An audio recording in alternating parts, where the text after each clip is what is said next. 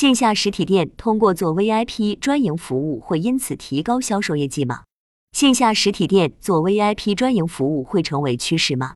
参与冷云时尚七群群友，时间二零二二年八月二十七日，庄主刘丽武汉品牌创始人。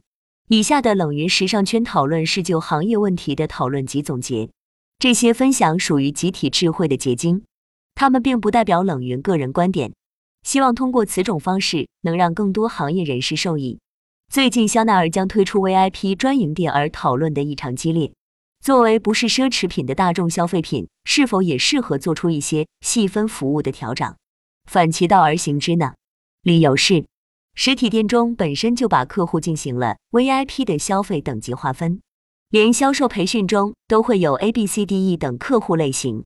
实体店精细锁定 VIP 消费者需求而进行货品的企划重组，将专业服务做到极致，深度满足 VIP 客户的个性需求，是否就可以在产能过剩和竞争中脱颖而出？因此，想邀请大家参与讨论：一、VIP 专营服务店会不会逆向超车成为趋势？一、实体店做到 VIP 专营服务店需要满足什么条件？硬件、软件？冷云。此处 VIP 的定义什么？庄主，VIP 全称 Very Important Person，直译为重要人物、要员、非常重要的人。其他称呼还有贵宾、贵客、重要人士、高级用户、高级会员等。冷云，所以 VIP 专营是只给 VIP 进入的。香奈儿这么做的目的是什么？今天我有个朋友说，VIP 本来就不去店铺的。这种店铺开了又如何呢？庄主，香奈儿这样做也是在进行精细化客户运营。VVIP 确实不用去奢侈品店，一般的 VIP 则跟普通客户其实没有太大区别，最多是生日祝贺或者多些积分而已。冷云，大家都知道奢侈品 VIP 是怎么分类的吗？云有刘小资，一般以消费金额为基准。冷云。一般什么金额可以入门 VIP？云有梦，主要还是消费力吗？个人感觉，如果要去区分普通客户和 VIP 的话，肯定会有一个区分方法。这个区分主要体现在服务的差异性上。庄主，目前奢侈品在国内没有 VIP 专营店，只有高端会所。爱马仕、迪奥会有消费门槛，第一次消费会限制。VIP 专营店是客户细分服务的一种方式。作为奢侈品店，在客户消费累积的情况下，达到级别才能有买限量的资格。爱马仕买限量款还需要搭配其余的配货。精品店消费大多数只是把客户进行了 A、B、C、D 等级之分，用来判断其消费实力。除了送礼品及积分，没有过多实际意义。香奈儿是今年提出的整个专营店只服务 VIP 的概念。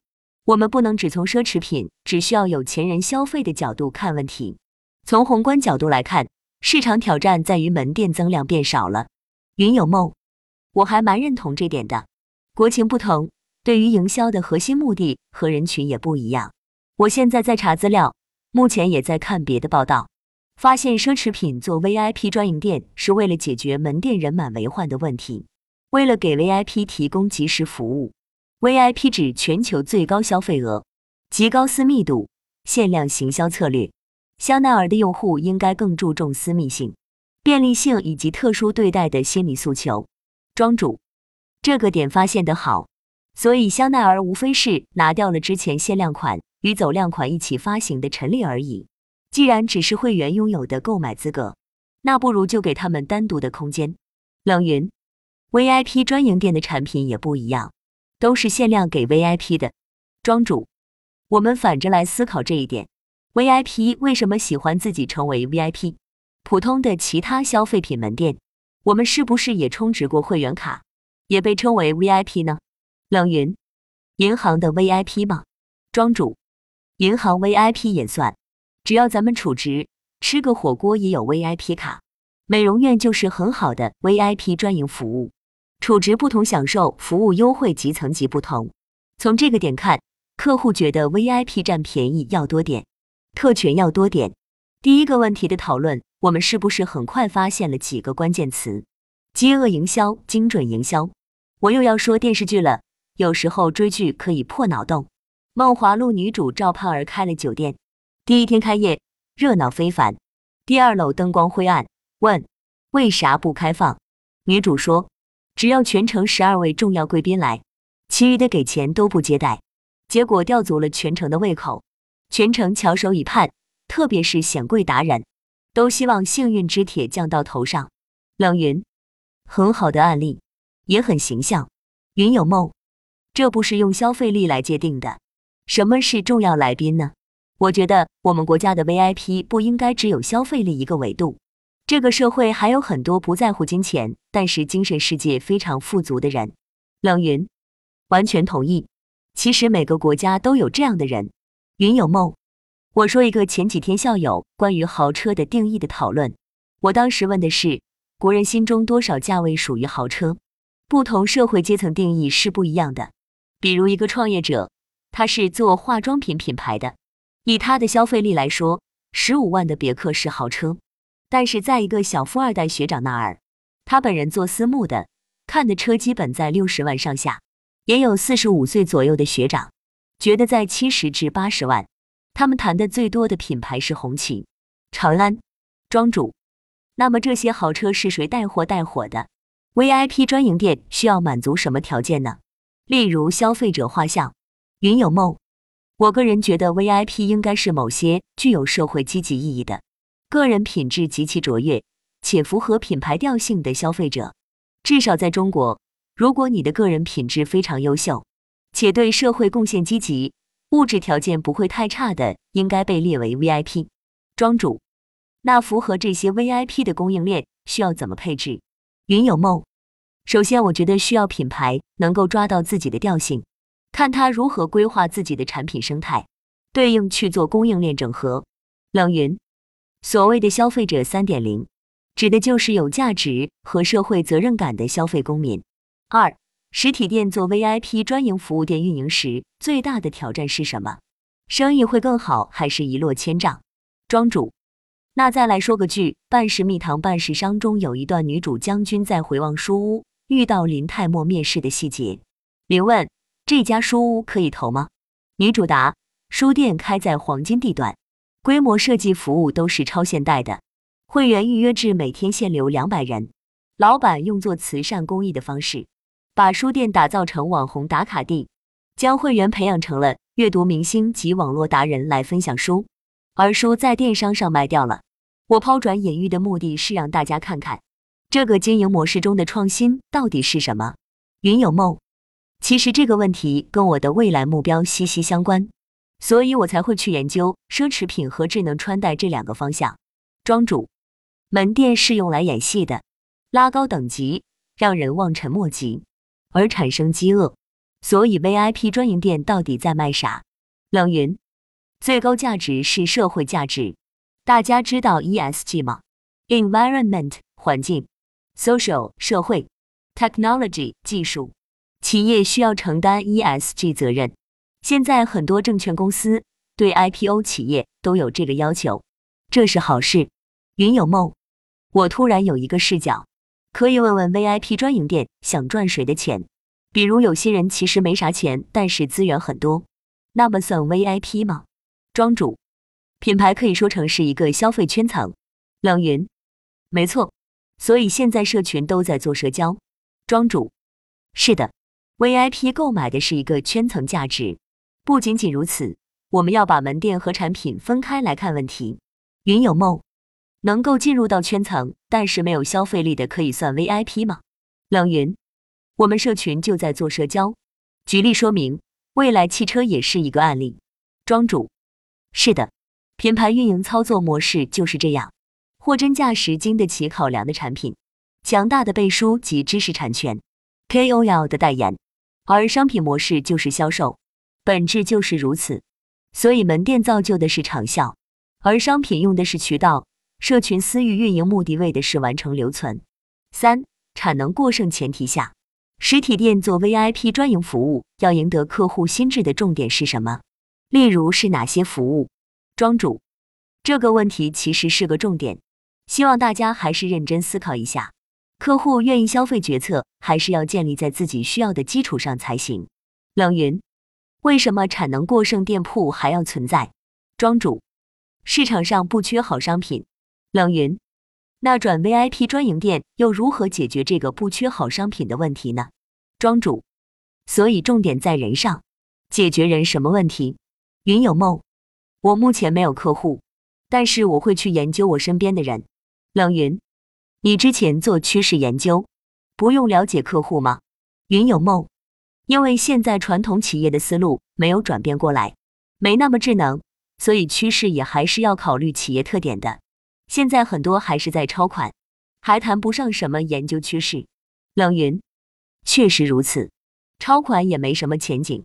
云有梦：他们现在就是扭转不过来这个思路，这是环境问题，慢慢来吧。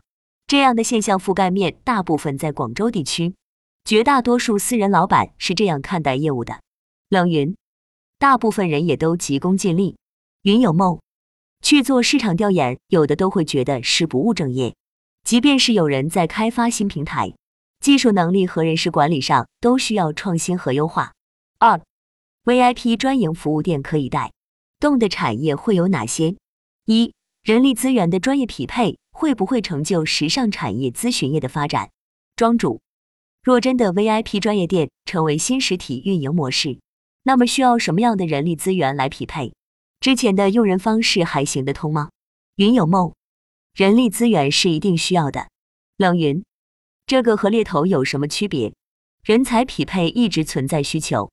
庄主，VIP 专营店角色需要成为专业形象搭配、色彩搭配高手。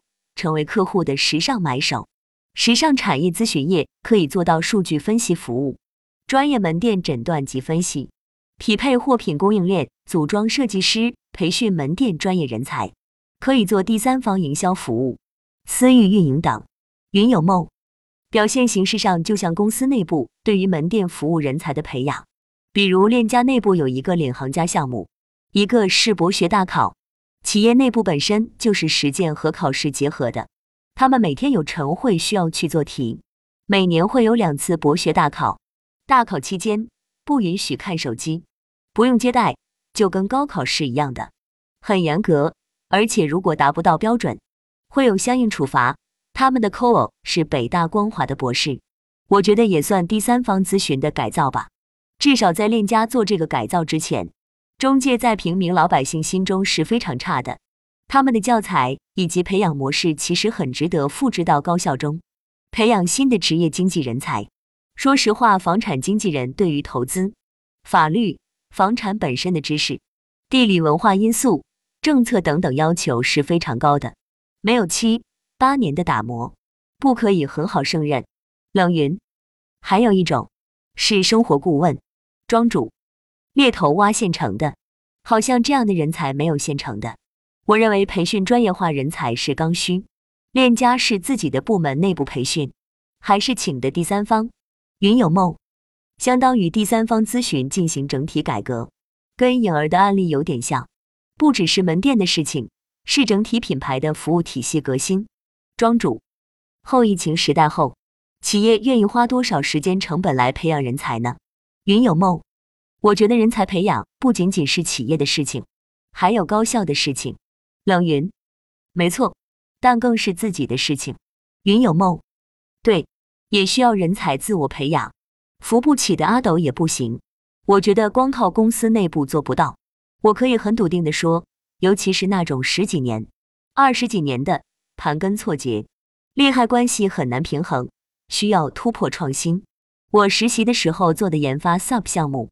我的角色就是个不破不立型的人，我带一段时间就发现不是他们做不到，是两大利益关系冲突，谁也不让谁。我这边就去找这个弱点，给他盘住，大概一年半的样子，后面就盘活了。三次大会，董事长非常开心。庄主，这个问题的背后是第三方公司可以缩短这个时间，所以后疫情时代还是需要第三方公司来缩短企业的培养周期。二点 VIP 专营店做到深度服务需要哪些供应链？庄主，人才有了，那 VIP 专营店货品怎么解决？产品供应链该怎么解决？VIP 专营店产品总不能抄袭吧？核心竞争力呢？云有梦，首先还是要有自己的资产认识，然后来做规划。你想提供什么样的生活方式，就对应提供什么样的货品配比，然后出售生活方式。冷云，生活方式太抽象了，大家现在都在说这个，其实好多人也只是在卖货而已，无非店铺环境好些，服务好些而已。庄主，还有一种是定制需求服务，收录 VIP 数据、AI、3D 技术应用。智能数据采集后建模，线上搭配服务进行衣橱规划，进行个性化原创设计定制呢，跟游戏一样把客户变成 AI 人。上次课程说有客户参与共创，用 3D 建模在虚拟中完成搭配、修改意见，再进行成衣制作。云有梦，这个不抽象。比如我们可以研究自己一天的动线，各个动线上有什么物品消耗，生活方式很清晰了。我觉得看设计师要研究这些跟未来模式相关的点。庄主研究了生活方式后，我应该卖什么产品呢？云有梦，这个流程就是你可以研究你的资产资源，分析你的消费者生活动线，去进行组货，通过一些生活方式营销宣传进行引流。我觉得未来基本上是这样的方式销售。庄主，那就是买手店吗？货足了，别的地方也可以买。客户选择地方就多了。云有梦，跟买手店像也不像。有一个啤酒和纸尿裤的故事，是一个消费习性的故事。有人问商场的货品为什么把啤酒和纸尿裤放在一块后，竟然两个产品的销售量都提上来了？摆放有什么讲究？原来是啤酒在酒品品类摆放。后来研究发现，爸爸出来买纸尿裤的时候，看到边上有啤酒，就顺带买走了。这是非线性的消费习惯。三、时尚产业咨询业有没有可能性成立一个专业的时尚买手，或者专业穿搭顾问团队、第三方服务团队去深度服务 VIP 专营店，可以做第三方托管服务。庄主，按照第一个问题提到的，VIP 专营店是不是得有这样的专业团队来进行服务？冷云，VIP 专营店外包服务。庄主，可以这么说。云有梦。我感觉会有，现在互联网大厂就有很多边缘业务外包给外包公司，比如中软国际、软通动力都是。我还去面试过中软国际的字节外包，未来供应链上我感觉会有外包的一席之地。庄主，今天的讨论发现咨询业有很大的发展空间。云有梦，现在的国外奢侈品会觉得在国内水土不服吗？冷云，几乎不会了。庄主。根据前面提到电视剧中的回望书屋运营案例，门店是造圈造场用的。想要做 VIP 专营店，区别于普通店的核心竞争力就是 VIP、KOL、KOC。品牌可以用原创限量版的曝光，把部分款式做延伸系列，在电商渠道上将产品线规避一模一样。品牌也可以用联名方式出系列款，把客户的消费等级差拉开，既可以满足 VIP 的特权。也可以满足消费品的爆品策略。云有梦，这么一看，未来的模式是无限可能的。如果再有可能，就是原材料、研发、生产、营销、消费者全流程共创了。